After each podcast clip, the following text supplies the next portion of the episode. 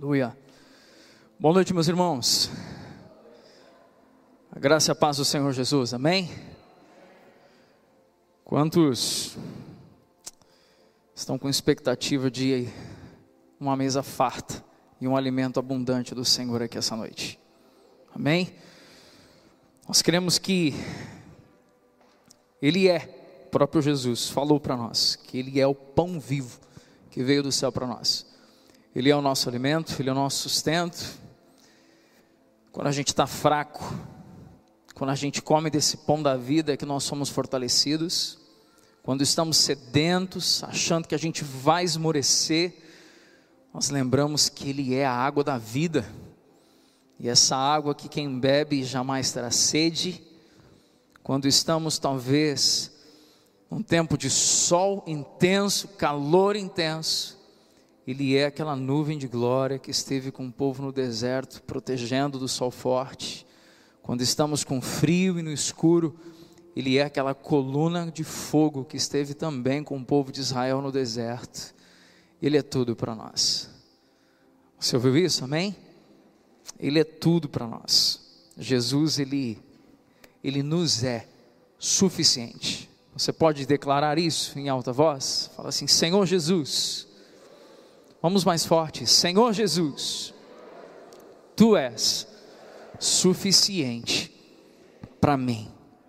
Vamos de novo. Senhor Jesus, tu és suficiente para mim. Que você se aproprie dessa palavra, que você se apodere dessa revelação tão simples do Senhor para nós, mas uma palavra também tão viva em nós. Eu quero compartilhar com os irmãos, dentro da série Recomeçar. Eu tenho conversado com alguns irmãos, os demais pastores da equipe pastoral, nós estamos dialogando, ouvindo irmãos, também ministrando a vida de irmãos, e estamos vendo os irmãos recomeçando a vida nesse tempo tão trabalhoso. Quantos aí mesmo que a passos ainda talvez um pouco lentos, mas quantos percebem que já estão conseguindo avançar aí? Você está conseguindo sair do lugar, amém? Vencer o medo, vencer a insegurança, vencer os receios, assim, sabe? Vencer as incertezas. E a palavra que eu quero compartilhar hoje é que tragédias formam mártires. O Senhor plantou em meu coração uma palavra quando o pastor Igor começou a série Recomeçar. Eu não tinha dito nada para ele, e o Senhor já tinha plantado uma palavra para mim há praticamente dois meses atrás. Mas essa semana em especial, parece que o Senhor pegou essa palavra e falou assim: Eu vou ensinar você acerca dessa palavra, eu vou ministrar o seu coração acerca dessa palavra que muitas vezes nós olhamos em volta e nós vemos um cenário de tragédia e desolação, mas é nesse cenário de tragédia e desolação que os mártires são revelados.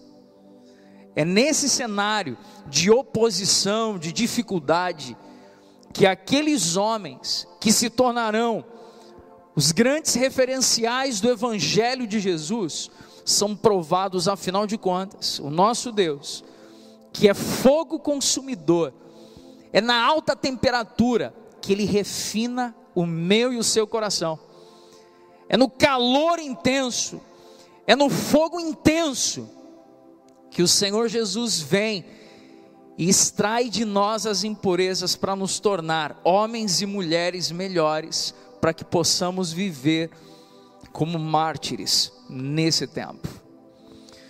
Gostaria que você pudesse abrir a sua Bíblia, talvez em um dos textos mais lidos, mais conhecidos por nós.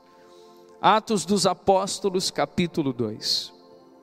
E à medida que você encontrar, se você puder, fique de pé no seu lugar, você que está em seu lar nesse momento, se você puder também, pegue a sua Bíblia, abra a sua Bíblia em Atos, capítulo 2.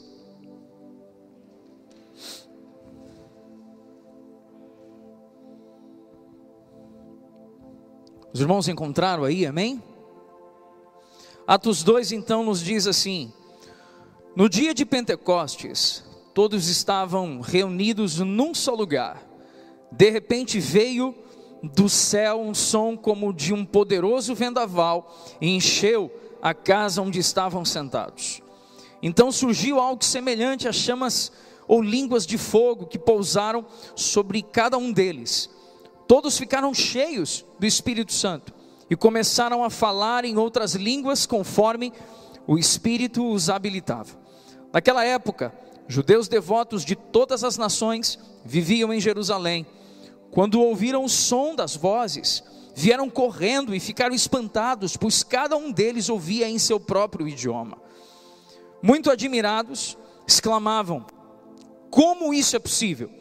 Esses homens são todos galileus, e no entanto, cada um de nós os ouve falar em nosso próprio idioma. Aqui estamos, aqui estão partos, medos, elamitas, habitantes da Mesopotâmia, da Judéia, da Capadócia, do Ponto, da província da Ásia, da Frígia, da Panfilha, do Egito e de regiões da Líbia próximas a Cirene, visitantes de Roma, tanto judeus como convertidos ao judaísmo, cretenses e árabes. E todos nós ouvimos essas pessoas falarem em nossa própria língua sobre as coisas maravilhosas que Deus fez. Admirados e perplexos, perguntavam uns aos outros o que significa isso. Outros, porém, zombavam e diziam: Eles estão bêbados. Então Pedro deu um passo à frente, com os onze apóstolos, e dirigiu-se em alta voz à multidão: Ouçam com atenção todos vocês, povo da Judéia e habitantes de Jerusalém. Escutem o que lhes digo. Essas pessoas não estão bêbadas, como alguns de vocês pensam, pois são apenas nove horas da manhã. Pelo contrário, o que vocês estão vendo foi predito há tempos pelo profeta Joel. Nos últimos dias, disse Deus, derramarei meu espírito sobre todo tipo de pessoa. Seus filhos e suas filhas profetizarão. Os jovens terão visões e os velhos terão sonhos. Amém? Pode tomar o seu lugar, pode se sentar. Sabe, irmãos, Honestamente, quando nós lemos um texto como esse, quando nós ouvimos uma leitura acerca de Atos dos Apóstolos, capítulo 2, a impressão que nós temos é que estamos diante de um cenário, diante de pessoas extremamente poderosas, pessoas extremamente cheias do Espírito Santo, estamos lidando com pessoas, estamos ouvindo relatos da jornada de irmãos que estão liberando algo sobrenatural da parte de Deus sobre povos e nações naquele lugar ali no dia da festa de Pentecostes. E quando nós olhamos para esse cenário, nós então paramos e dizemos assim: eu quero viver Atos dos Apóstolos, capítulo 2. Eu quero então poder ser cheio desse Espírito que vem como um vento impetuoso, e cheio desse Espírito eu quero fluir exatamente como estes doze apóstolos, mais inúmeros irmãos, puderam fluir naquele tempo. E brota em nosso coração, e é despertado em nosso coração o desejo de sermos homens e mulheres que fluem fluem no sobrenatural. Honestamente, eu creio que nesse lugar existem homens e mulheres que desejam servir a Deus e se mover no sobrenatural. Eu tenho certeza que nesse lugar, quando nós lemos esse texto de Atos 2, parece que vem um ardor no nosso peito, parece que as nossas entranhas elas estremecem, porque nós ouvimos isso e pensamos assim: meu Deus, eu, eu gostaria muito de viver isso daqui. Honestamente, quantos gostariam de viver Atos 2 novamente aqui? Quantos creem que há nos últimos dias, segundo declarou a palavra do Senhor para nós? Quantos creem que haverá um novo derramar do espírito profético de Elias? Virá novamente o espírito de Deus sobre nós antes daquela que será a última colheita? E quantos querem fazer parte disso? Irmãos, mas quando nós olhamos isso, nós precisamos ter o um entendimento de que tempos de, eu vou chamar isso de discípulos se movendo em alta performance. discípulos que andaram sobre as águas como Pedro, discípulos que passavam e a sombra deles curavam, como a sombra de Pedro curava.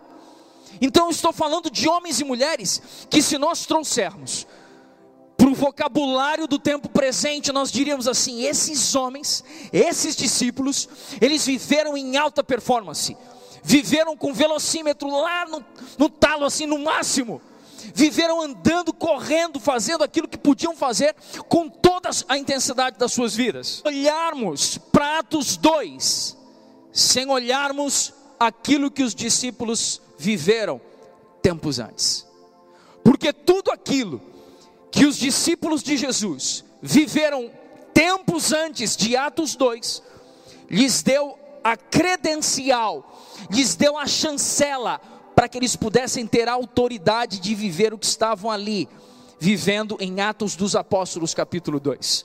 Quantos estão entendendo esse princípio claro, direto e reto do Senhor aqui para nós? Sabe, períodos de tristeza, angústia, em períodos de tristeza, angústia e frustração, nós somos desafiados a restaurar a esperança no nosso coração. Sabe uma das coisas que o apóstolo Paulo nos ensinou? Ele disse que quando tudo estiver acabando, quando tudo estiver passando, três coisas vão permanecer.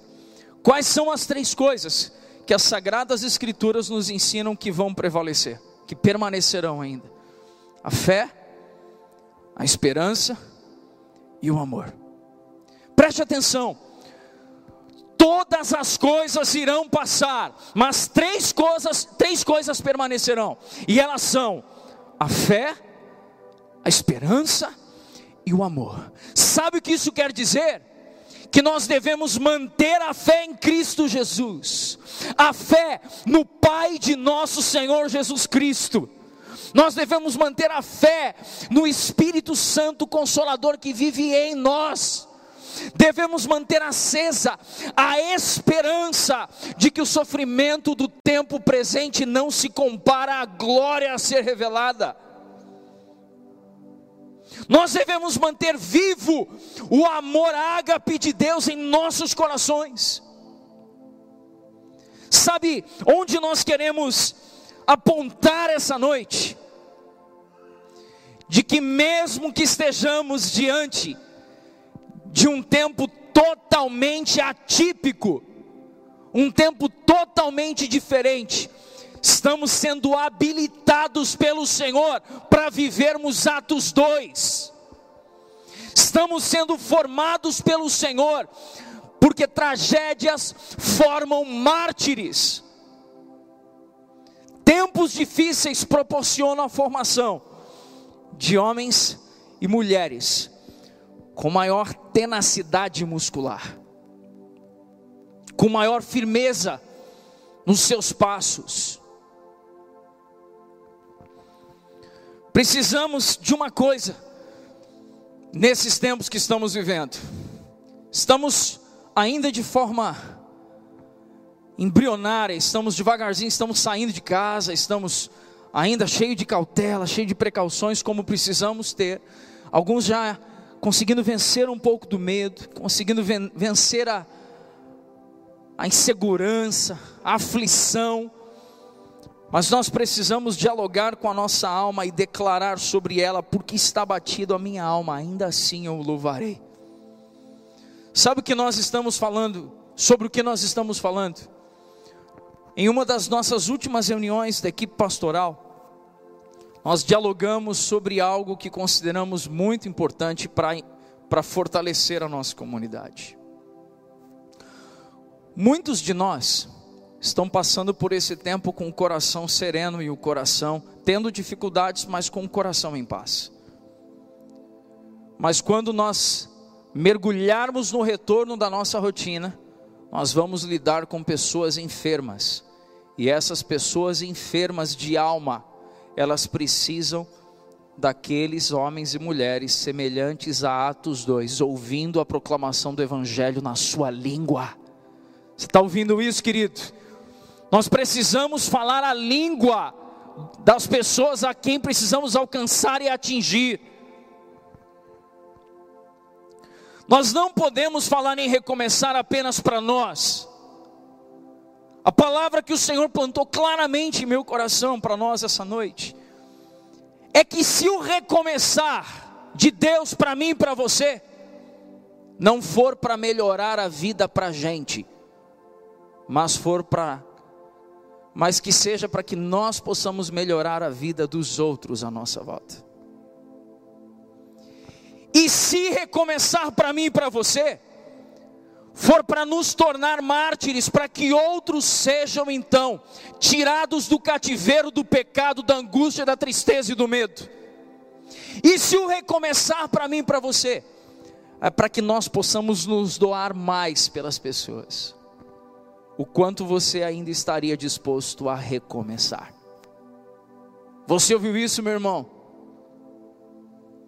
Sabe, se queremos viver as coisas que os discípulos de Jesus na igreja primitiva viveram, nós precisamos conhecer o caminho que eles trilharam. Se nós queremos viver a experiência de Atos 2, precisamos viver a experiência de João 19 e de João 20. Sabe o que os discípulos viveram? Em João 19, 17. Se você pegar a sua Bíblia e abrir em João 19, 17, Jesus carregando a própria cruz, ele foi ao local chamado lugar da caveira ou Gólgota. Ali ele foi preso em uma cruz. Os dois foram, outros dois foram crucificados com Jesus, um de cada lado e ele no meio. Pilatos colocou no alto da cruz uma placa que dizia: Jesus, o Nazareno, Rei dos Judeus. Sabe uma coisa importante para nós conhecermos sobre os discípulos daquele tempo, de quando Jesus esteve aqui na terra? Os discípulos de Jesus, eles tinham uma grande expectativa de que Jesus viesse como um rei no âmbito político havia uma grande expectativa de que Jesus libertasse o povo judeu do cativeiro do Império Romano, da tirania romana. Então, quando eles olhavam para Jesus, eles se referiam a Jesus como o Rei dos Judeus. Os escribas, os fariseus daquela época, os governantes da época, chegaram a arguir Jesus: Tu és o Rei dos Judeus. E o que que Jesus respondeu? Diante desse questionamento, Jesus simplesmente diz, respondeu dizendo: Tu dizes, mas uma sátira que Jesus sofreu, que foi ter uma plaquinha colocada, Jesus o Nazareno, o, reino, o rei dos judeus. Os discípulos de Jesus presenciaram a sátira do seu mestre. Na verdade, eles presenciaram o seu mestre sendo satirizado.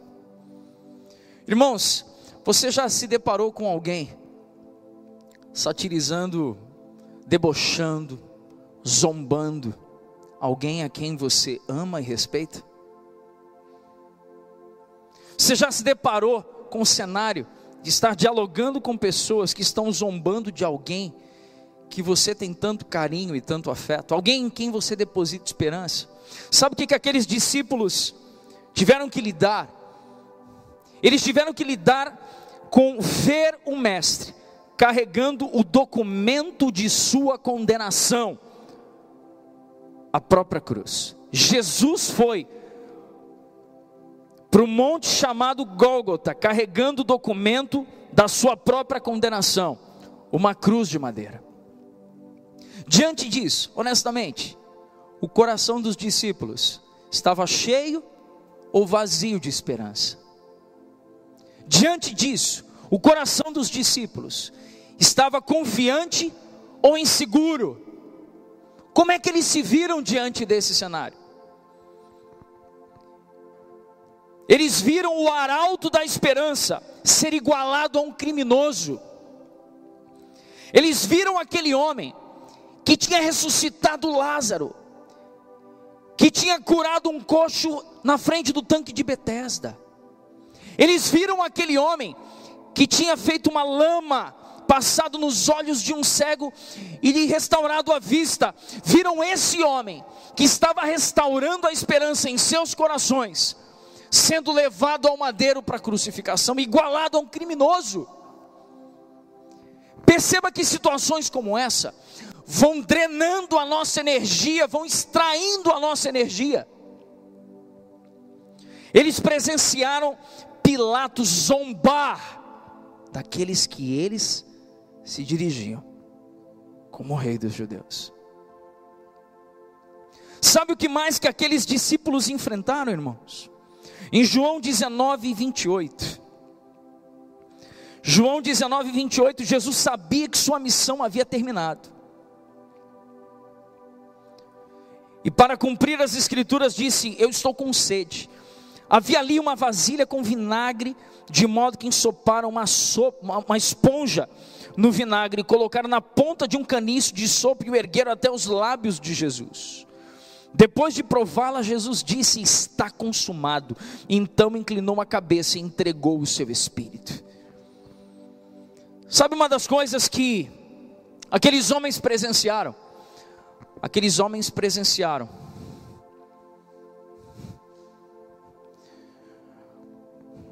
o homem ao qual eles amavam. Sendo ferido. Aqueles homens presenciaram, os discípulos de Jesus presenciaram. Jesus sendo machucado, zombado, enganado. Situações como essa, irmãos, podem ter arrancado a esperança de muitos dos discípulos de Jesus. Com todo carinho, me permita fazer um parêntese, que quando nós falamos discípulos de Jesus, nós não estamos nos referindo apenas aos doze que foram posteriormente chamados de os doze apóstolos da igreja. Quando nós falamos de discípulos, estamos nos referindo a todos aqueles os quais estavam seguindo a vida de Cristo aqui na terra. Vocês estão entendendo isso aqui, amém? Sabe, se você pegar a sua Bíblia e abrir em Lucas 23, 44, há um relato do momento que Jesus entrega o seu Espírito. Quando ele levanta os olhos para os céus e ele diz: Pai, te entrego o meu espírito, e a vida se dissipou ali do corpo físico de Jesus. A Bíblia diz que era em torno de meio-dia. Sabe, existe uma palavra do grego que é zenit. Sabe o que é a palavra zenit? Ela representa a posição mais alta do sol. Posição essa que não possibilita a formação de uma sombra quando estivermos em pé. Quando usamos a expressão zenit, estamos falando que se nós estivermos de pé, o sol bate exatamente sobre nós e não produz sombra. E em Lucas capítulo 23, diz que era perto do meio-dia, perto do zênite, lugar onde o sol brilhava com maior intensidade. E a palavra do Senhor nos diz ali em Lucas capítulo 23, que os, o dia se tornou em trevas por aproximadamente três horas. O dia se tornou noite por aproximadamente três horas. E diante desse cenário, os discípulos pa passam a olhar e dizer: Meu Deus, que tragédia está acontecendo com o nosso Mestre. Os irmãos estão entendendo o que todo esse cenário poderia produzir no coração daqueles homens e mulheres, porque nós conhecemos o fim da história. Sabe uma das coisas que nós precisamos compreender? É que quando nós lemos a Escritura, a gente já tem um spoiler de como vai ser no fim das coisas. Nós temos o escrito de Apocalipse para nós, que é Cristo revelado ali. O fim dos tempos, a gente já tem um spoiler aqui. Mas aqueles homens e mulheres, eles tinham as palavras de Jesus, que Jesus muitas vezes tinha dito: Eu destruirei esse templo e o reerguerei em três dias. mas é o escritor aqui na Bíblia que diz: e eles não sabiam que Jesus estava se referindo a si mesmo, mas é o escritor dizendo a nós isso. Naquela época, muitos dos discípulos não compreendiam que Jesus estava necessariamente afirmando que haveria ressurreição. Eles estavam processando, estavam aprendendo isso devagar. Uns criam primeiro, outros demoravam para crer. Então, diante desse cenário de tragédia anunciada, o meu mestre foi preso. Meu mestre está sendo machucado, ferido. Irmão, eu não sei se você já assistiu o filme Paixão de Cristo. Quantos já assistiram esse filme de Mel Gibson, Paixão de Cristo? Para aqueles que nunca assistiram, recomendo que você compre uma caixa de lenço, tranque a porta, desligue o telefone e assista esse filme. Para quem ainda não aceitou a Cristo, tenho certeza que depois desse filme algo vai acontecer no seu coração. Aquele filme retrata com um alto grau de fidelidade, de precisão, o sofrimento de Jesus. Jesus foi machucado a ponto de que nas chicotadas, as tiras de couro dos chicotes lá dos soldados romanos tinham pedaços de metal, navalha, dentes de animais, e aquilo arrancava a carne a ponto de deixar os ossos expostos no seu corpo. E os discípulos de Jesus estavam vendo exatamente toda essa tragédia anunciada. Em João capítulo 19, no verso 38, Jesus já tinha morrido. E ali em João 19, 38, depois disso, José de Arimateia, que tinha sido um discípulo secreto de Jesus, porque temia os líderes judeus, pediu autorização a Pilatos para tirar o corpo de Jesus da cruz. Quando Pilatos lhe deu permissão, José veio e levou o corpo. Estava com ele Nicodemos, o homem que tinha ido conversar com Jesus à noite. Nicodemos trouxe cerca de 35 litros de óleo perfumado feito com mirra e aloés. Seguindo os costumes judaicos do sepultamento, envolveram o corpo de Jesus em lençóis compridos de linho, junto com essas especiarias. Você sabe o que aconteceu aqui? Nós vemos um cenário. Nós vemos que ainda que haja uma tragédia concretizada aparentemente, ainda há homens e mulheres que se importam com o corpo morto de Jesus. Pastor, para, para, para que eu não, não, não entendi isso muito bem. José de Arimateia, um, um homem convertido a Jesus, cria em Jesus Cristo, de modo secreto, porque temia os líderes do judaísmo ele pede para sepultar o corpo morto de Jesus. Ele não olhou o corpo apenas como um pedaço de carne. Você ouviu isso, amém?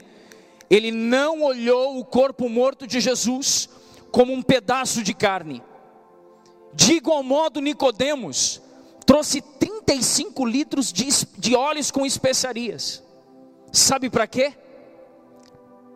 Para honrar o corpo, o corpo morto de Jesus assim como uma vez por mês, nós nos reunimos para celebrar e honrar o corpo de Jesus que foi partido em favor de nós.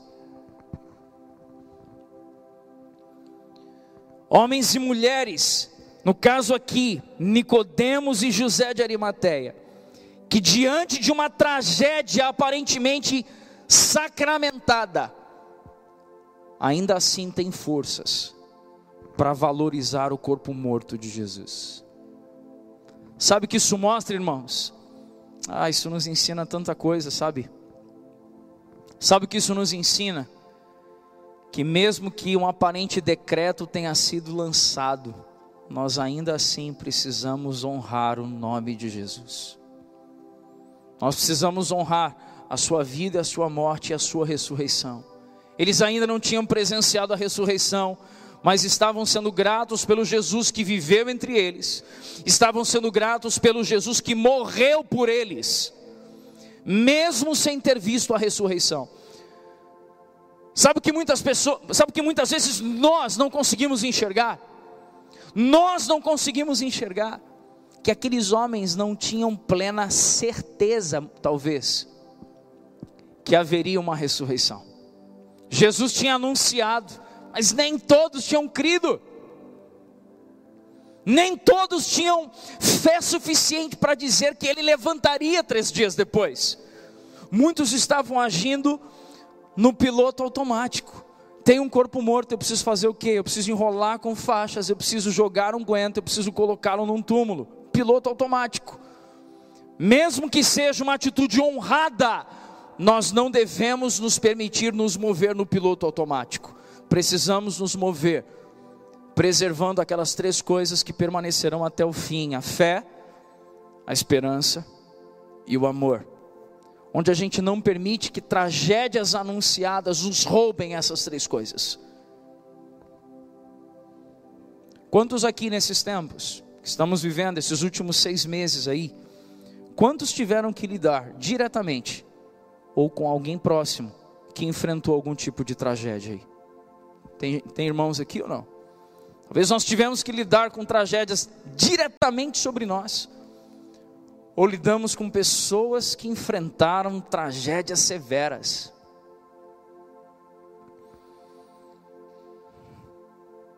Mas em João capítulo 20, versos 1 e 2, quero que os irmãos ouçam uma frase aqui, por favor. Nenhuma tragédia, por maior que seja, nos tira das mãos do Criador. Você ouviu isso? Eu quero frisar isso. Nenhuma tragédia, por maior que ela seja, nos tira das mãos do Criador. Aquele que é o Criador dos céus e da terra, Criador do universo, aquele o qual tudo nele subsiste, tudo está debaixo dele, e aquele que sustenta com a sua palavra todas as coisas. E eu ainda assim, por mais que esteja enfiado em inúmeras tragédias, ou pessoas, às minha, pessoas à minha volta, ainda assim, essas tragédias não me tiram das mãos do meu Criador. Tragédia alguma remove o amor desse Criador, desse Pai, por minha vida e por sua vida. Em João capítulo 20, versos 1 e 2, no primeiro dia da semana, qual o primeiro dia da semana? Nós tratamos como sendo o domingo. No primeiro dia da semana, bem cedo, enquanto ainda estava escuro, Maria Madalena foi ao túmulo e viu que a pedra da entrada tinha sido removida. Irmãos, toda tragédia põe uma pedra nas coisas que nós carecemos e necessitamos. Mas as pedras que estiverem diante de tragédias anunciadas, o próprio Deus as remove. Você ouviu isso, meu irmão? Uma pedra rolou. Correu e encontrou Simão Pedro e o outro discípulo a quem Jesus amava e disseram: Tiraram do túmulo o corpo do meu Senhor e não sabemos onde o colocaram. Sabe por quê? Porque aquela mulher ainda não tinha enxergado plenamente o que estava por acontecer o que na verdade já havia acontecido. Aquela tragédia qual havia sido anunciada tinha sido revogada, a morte foi revogada, a morte teve que devolver a vida ao corpo de Jesus e ele tem hoje um corpo glorificado. Ele venceu a morte. Sabe o que isso faz? Isso traz uma mudança de perspectiva para nós. Porque aqueles homens e mulheres, eles só estavam com a mente deles nas tragédias nas quais eles tinham presenciado. O que, que eles tinham na memória? Vocês perceberam o que, que eles tinham na memória? Eles tinham na memória o sofrimento de Jesus, os açoites que Jesus tinha sofrido. Eles tinham na memória quando pegaram uma coroa de espinhos, espinhos pontiagudos. A gente vê uma coroa de espinho que colocam aí em árvore de Natal lá, é bonitinho e tal, e colocam Jesus lá crucificado em algum momento. Espinhozinho de meio centímetro. Os espinhos daquela época podiam chegar até 5 centímetros. Isso quer dizer que perfuravam o crânio. Então eles tinham tudo isso na sua memória. Mas uma pedra rolou. Uma pedra rolou para mudar um decreto de morte e trazer à vida aquele que era o autor da vida.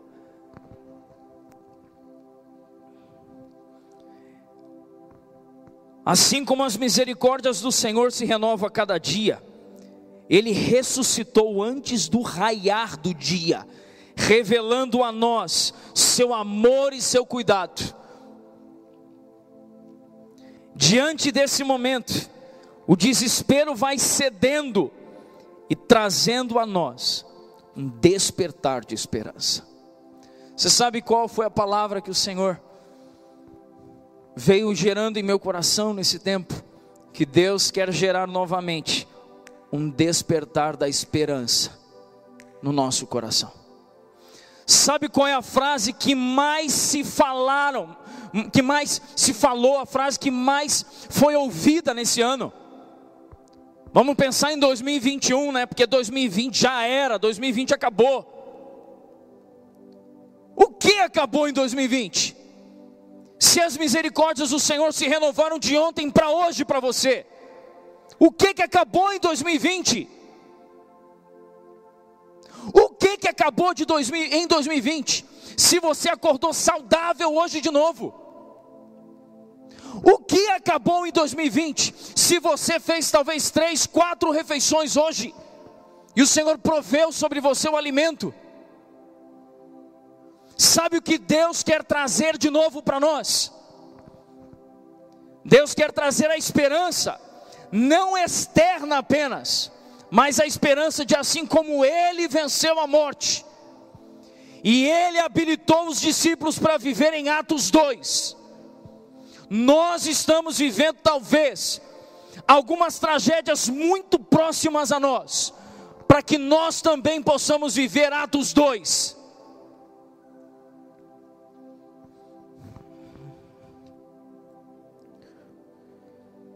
Em João 20, verso 19, se você puder, abra sua Bíblia aqui. João 20, 19.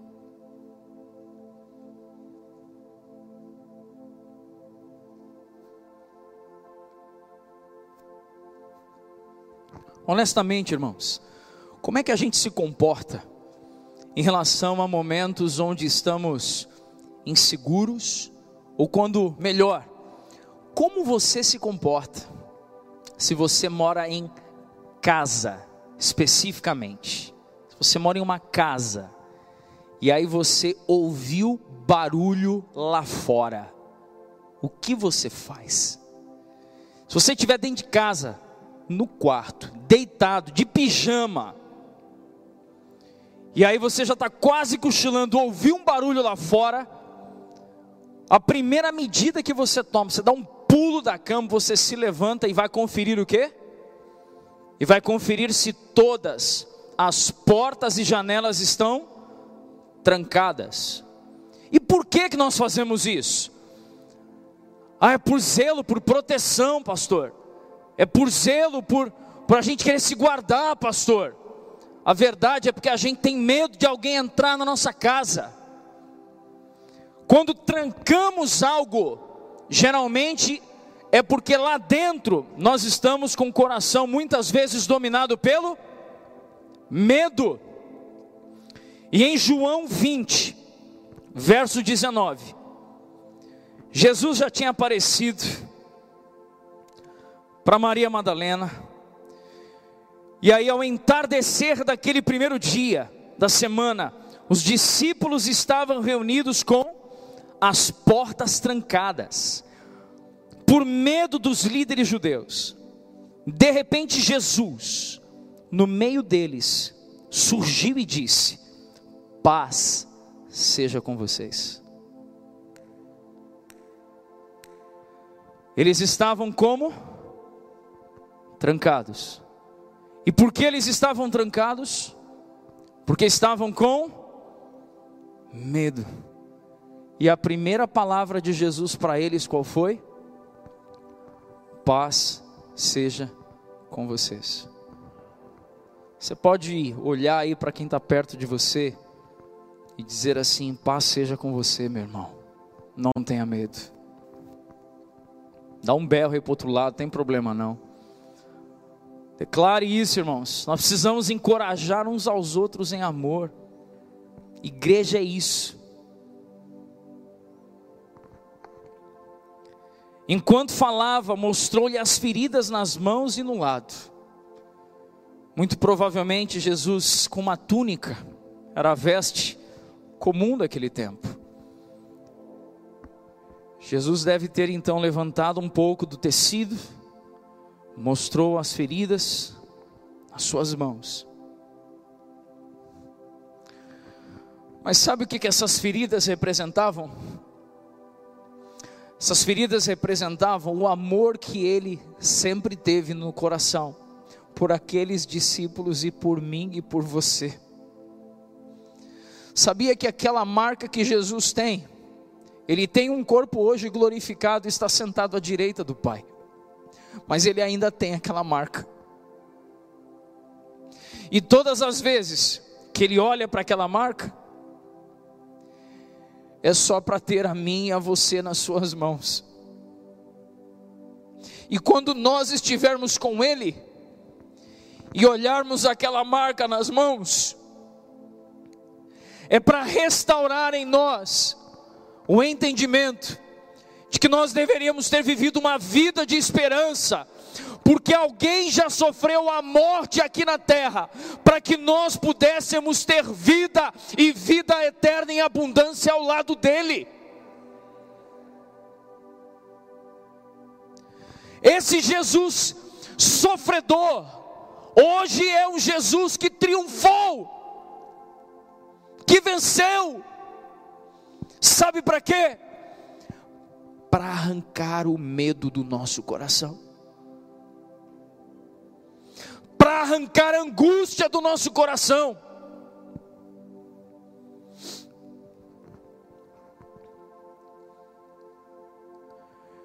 Verso 21, mais uma vez ele disse: Paz seja com vocês.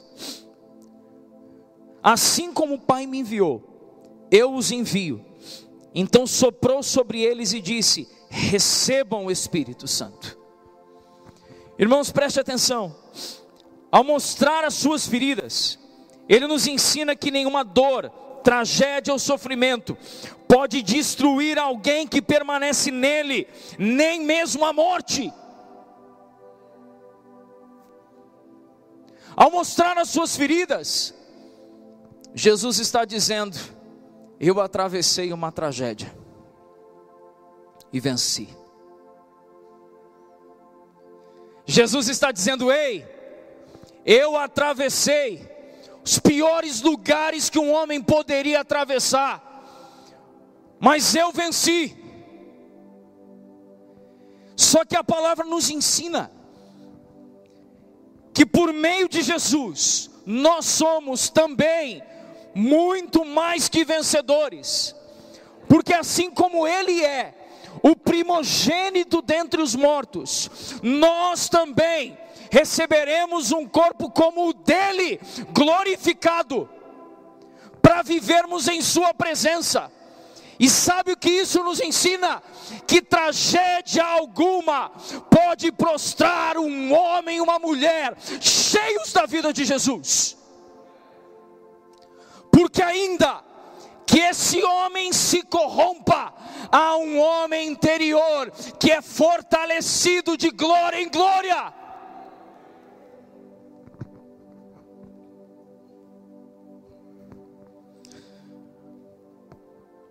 Mas tem uma coisa aqui que me chamou muita atenção.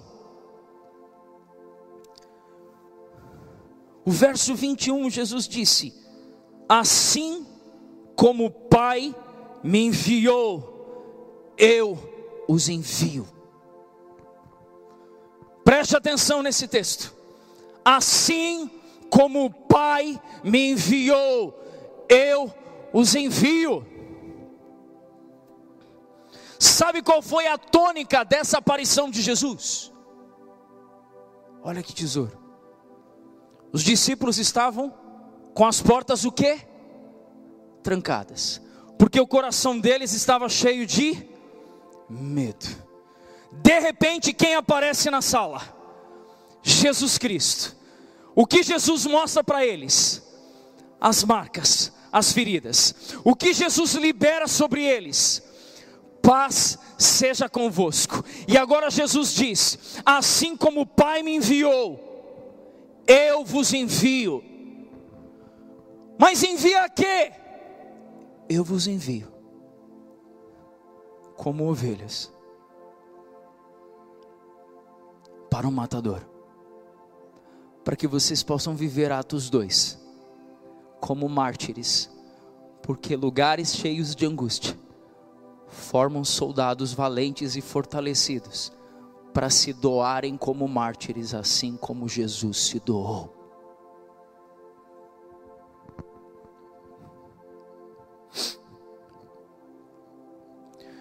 Concluindo essa mensagem,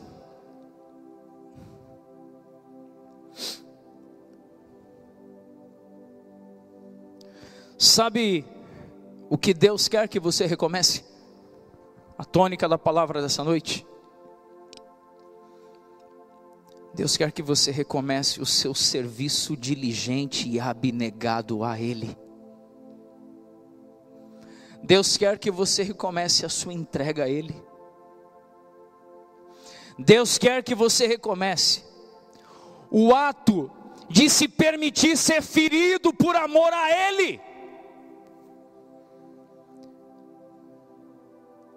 Quantos aqui, honestamente, eu quero perguntar isso, irmãos, com muita certeza de onde nós queremos chegar. Por isso eu quero que os irmãos pensem nisso.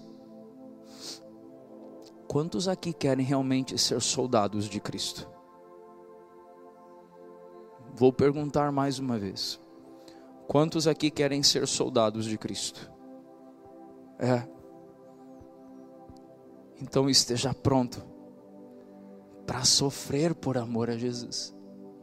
Esteja pronto para ser ferido por amor a Jesus. Sabe o que nós precisamos? Sabe do que nós carecemos mais no tempo presente? Nós carecemos de homens e mulheres que olhem menos para as suas necessidades e olhem mais para a sua vocação, a soberana vocação em Cristo Jesus. Homens e mulheres que, assim como Paulo disse, eu entrego a minha vida como oferta de libação ao Senhor. Senhor, eu te entrego para que a minha vida glorifique ao Senhor. Eu te entrego a minha vida, para que a tua vida seja vista em mim. Sabe o que Atos dos Apóstolos nos ensinam? Capítulo 2. Primeiramente, aqueles homens foram obedientes. Sabe qual foi a palavra que aqueles homens ouviram? que eles deveriam ficar em Jerusalém até que do alto, do alto fossem revestidos de poder. Sabe o que mais aqueles homens foram? Além de obedientes, eles foram pacientes. Sabe por quê? Porque nós somos uma geração que quer tudo muito rápido. Honestamente, irmão, qual de nós não disse nos últimos dias: Ah, quando é que vai aparecer essa vacina? Está demorando tanto. Nós temos pressa. Sabe o que mais Atos dos Apóstolos nos ensina? Companheirismo. Porque diz que eles perseveravam unânimes na oração. Irmãos, olha só, perseveravam unânimes na oração, eles eram um. Sabe o que mais havia em Atos 2? Por fim,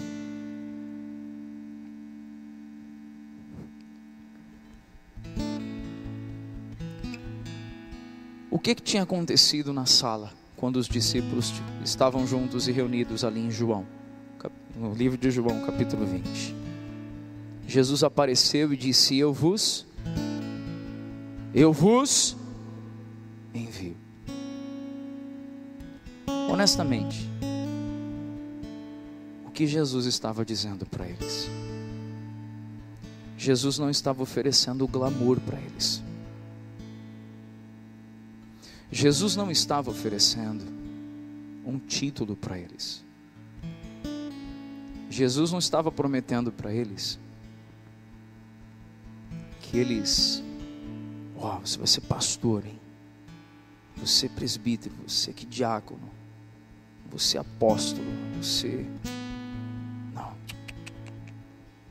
Jesus estava dizendo: assim como eu fui morto, para cumprir a minha, a minha missão. Eu os envio para que, mesmo que vocês morram, vocês cumpram a sua missão.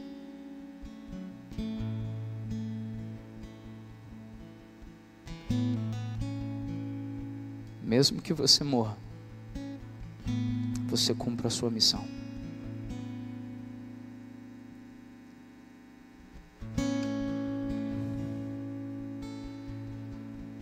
Amanhã do dia de hoje, por volta das 10 horas, uma amada tia, Zélia da Silva Oliveira, foi sepultada. Tarde de ontem o Senhor a recolheu. Tia a qual todas as minhas viagens para Santos era na casa dela que eu ficava. Meus dois tios, pastores, um casal temente ao Senhor, sérios, trabalhadores. Uma doença súbita cometeu a minha tia. Passou os últimos dois meses dentro de uma UTI. Ali naquela UTI, dois médicos ateus se converteram ao Senhor. Três enfermeiros afastados retornaram à casa do Pai. Cinco enfermeiros aceitaram a Jesus.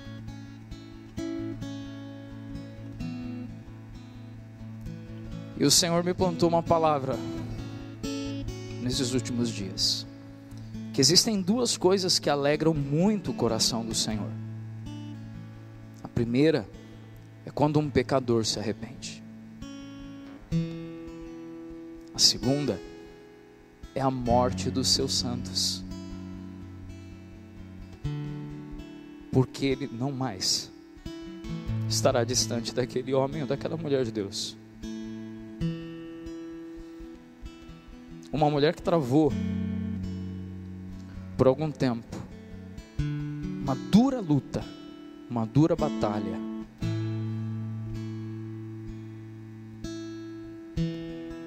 Foi acometida por uma aparente tragédia, mas agora os meus primos, eles têm um trabalho a fazer, que é discipular aproximadamente 10 pessoas, porque a mãe deles os ganhou para Cristo Jesus. Isso me faz pensar sobre como estamos vivendo os nossos dias. O recomeçar para ela não foi o recomeçar que nós tínhamos sonhado, mas o entregar dela para Cristo, o entregar dela de sua própria vida para Cristo, fez com que aproximadamente 10 pessoas possam sonhar com o recomeço.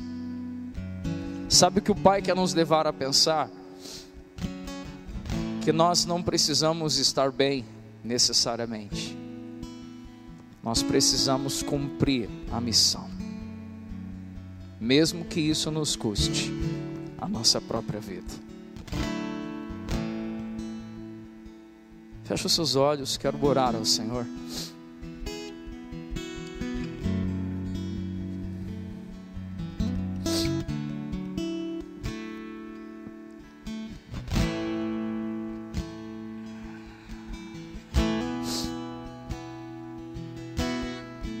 Senhor falou claramente ao meu coração ao longo de todo o dia de hoje.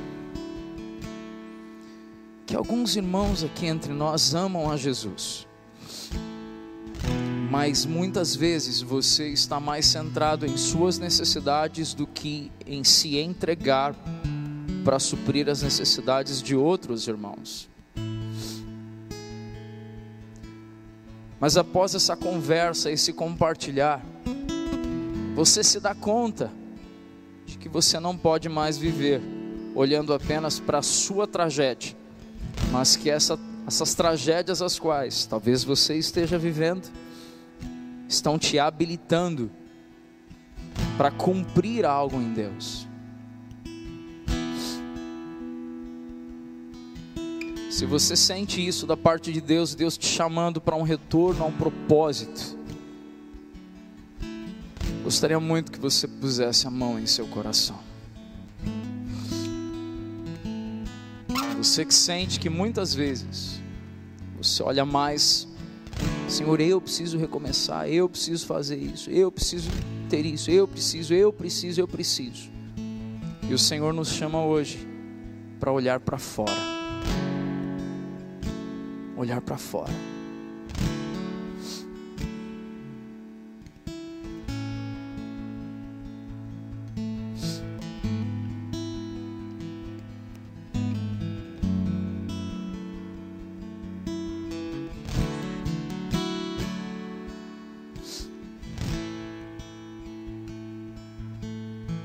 Podemos estar em pé todos.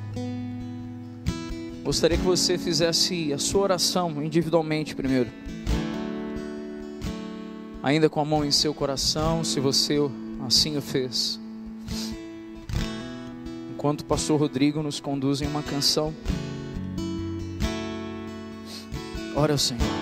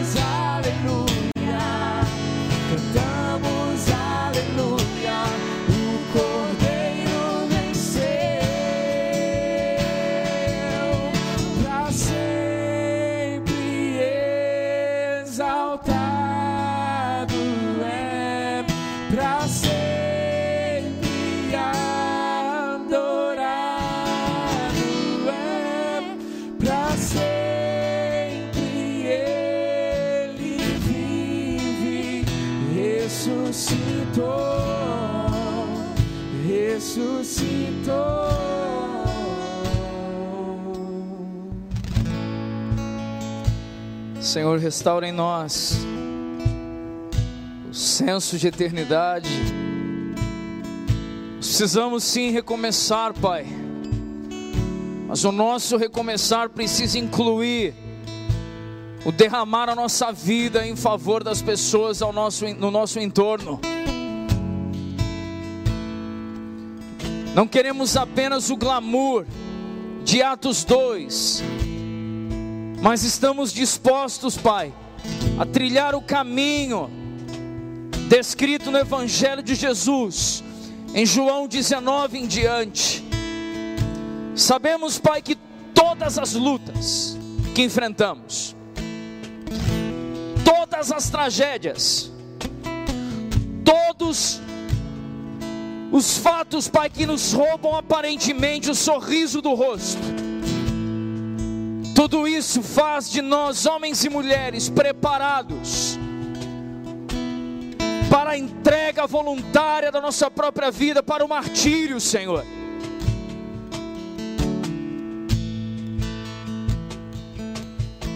Carecemos, Senhor, carecemos de um coração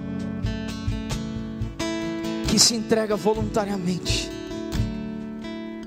Senhor, não queremos ter um coração que se debate como um coração de Jonas. Não queremos ter um coração que se debate, que compete, que concorre com a tua vontade. Dá-nos o coração de Jesus, que mesmo expressando a sua vontade, enquanto homem aqui na terra, quando declarou, Pai, se possível, afasta de mim esse cálice, ele ainda assim se conforma, se submete e, e aceita a tua vontade, dizendo: Contudo, seja feita a tua vontade. Senhor, dá-nos um coração como o teu coração, Pai. Que o nosso recomeçar seja um recomeçar, Pai, com entrega voluntária Será que você pode, junto comigo, levantar sua mão ao céu nesse momento? Levante sua mão aos céus, por favor. Vamos declarar algo, vamos fazer uma declaração profética aqui sobre a nossa vida. Declare assim: Senhor Jesus, vamos mais forte. Senhor Jesus, eu me coloco à tua disposição para que outras vidas possam recomeçar. Eu me coloco em tuas mãos, que outras vidas venham a ti. Aceita, Pai, essa oração. Toma a minha mente, o meu coração, em nome de Jesus.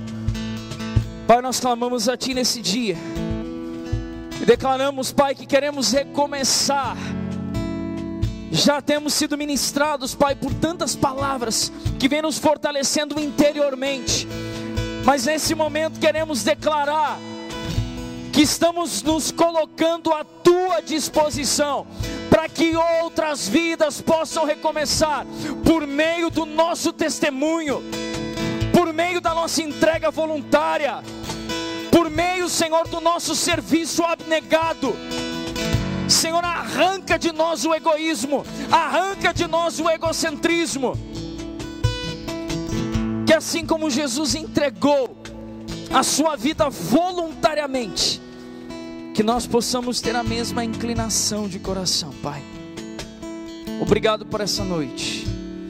Leva cada um dos teus filhos, leva cada um dos teus amados aqui paz e segurança para os seus lares. Guarda-os, Pai. Guarda o Senhor de todo acidente, toda enfermidade. Que a tua boa mão esteja sobre cada um desses irmãos, Pai. Que o amor de Deus, o nosso Pai, e a graça do nosso Senhor Jesus Cristo, e as doces consolações do Espírito Santo, seja com todo o povo de Deus, desde agora e para todo sempre. Amém.